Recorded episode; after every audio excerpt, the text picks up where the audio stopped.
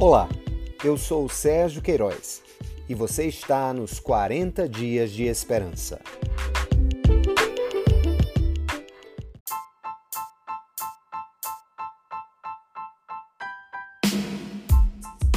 Dia 4 O privilégio da nova aliança.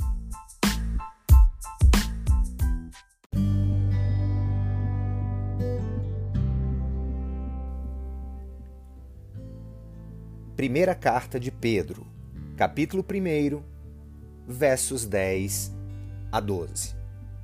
Foi a respeito dessa salvação que os profetas que falaram da graça destinada a vocês investigaram e examinaram, procurando saber o tempo e as circunstâncias para os quais apontava o Espírito de Cristo que neles estava, quando lhes predisse os sofrimentos de Cristo e as glórias que se seguiriam àqueles sofrimentos. A eles foi revelado que estavam ministrando não para si próprios, mas para vocês, quando falaram das coisas que agora lhes foram anunciadas por meio daqueles que lhes pregaram o Evangelho pelo Espírito Santo enviado do céu. Coisas que até os anjos anseiam observar.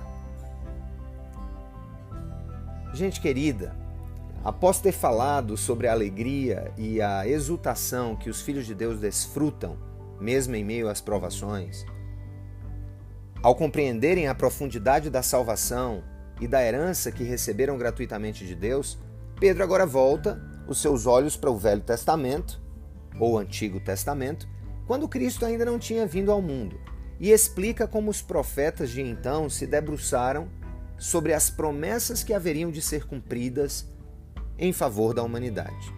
A intenção dele aqui é mostrar que aqueles profetas do passado investigaram e examinaram com muita dedicação as Escrituras, sempre à procura de saber quando, onde e de que maneira aconteceriam os fatos relacionados aos sofrimentos que Jesus experimentaria, bem como as glórias que viriam depois disso.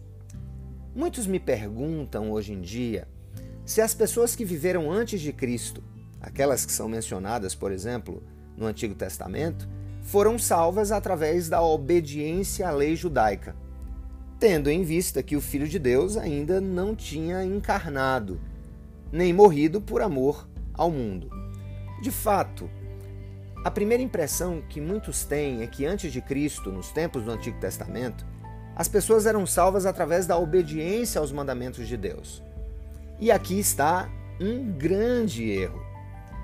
No capítulo 11, por exemplo, da carta aos Hebreus, nós temos vários exemplos de fé de pessoas que viveram nos tempos antigos. Heróis e heroínas cuja esperança de salvação não estava nelas mesmas, mas em Deus. Não estava na sua capacidade de cumprir os mandamentos de Deus, mas no próprio amor de Deus. O escritor da carta aos Hebreus menciona atos de fé de várias personagens que por aqui andaram antes de Cristo ser revelado, mas que também foram tornadas justas pela confiança que depositaram em Deus e em suas promessas de que restauraria toda a criação. Assim, Gente como Abraão, Sara, Isaac, Jacó, José, Moisés, Raabe, Davi, Esther, os profetas e tantos outros, cujas vidas podem ser conhecidas no Antigo Testamento, também foram salvos pela graça e não por suas próprias obras de obediência a Deus. Na verdade, ao morrer na cruz, Jesus salvou os que Deus elegeu antes da fundação do mundo para que crescem nele. Portanto, a salvação consumada no sacrifício de Jesus na cruz operou tanto efeitos pretéritos quanto efeitos futuros. Entretanto, os que viveram e vivem após a vinda de Cristo são privilegiados por terem acesso a toda a história do amor de Deus pela humanidade, aos detalhes que os profetas dos tempos antigos não tiveram acesso. a completa dimensão da graça de Deus revelada na cruz, nós temos acesso a tudo isso. E isso é um privilégio.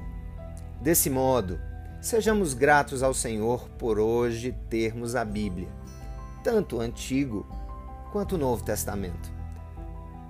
Exemplares tão largamente disponíveis no Ocidente.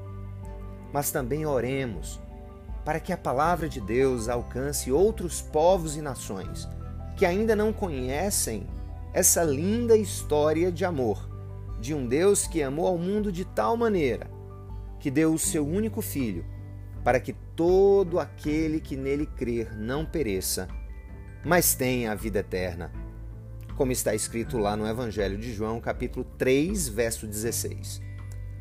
Que essa tão grande salvação que alcança o maior dos pecadores, seja proclamada nos quatro cantos da terra até que Jesus volte.